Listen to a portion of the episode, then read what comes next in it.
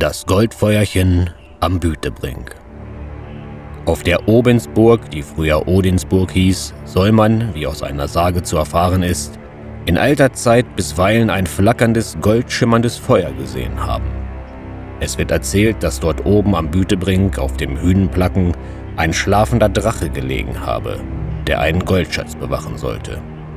In dunklen Nächten konnte man den Atem des Drachen feurig aufglühen und seine Augen höllisch funkeln sehen. Die Sage verkündet weiter, dass dieser Schatz nur ein schweigsamer Mann würde gewinnen können. Nun, das Schweigen ist heute immer noch eine ebenso seltene Tugend wie damals. Doch soll es zu jener Zeit zwei mutige Jungen gegeben haben, die fest glaubten, dass sie die große Kunst des Schweigens beherrschten. Sie stammten aus Bisperode und waren überzeugt, den Feuerdrachen auf der Obensburg überlisten zu können, ohne ein einziges Wort miteinander zu sprechen. In finsterer Nacht brachen sie auf und bestiegen den Berg. Leise schlichen sie sich heran, ohne dass der Drache etwas bemerkte und erwachte. Ja, es gelang ihnen sogar, den Goldschatz vorsichtig und schweigend auszugraben und sich sacht davonzustehlen.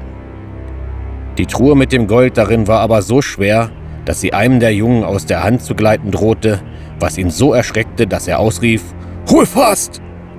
Bei diesen Worten erwachte der Drachen, entriss ihm die Truhe und zog sie zurück in die Tiefe der Erde.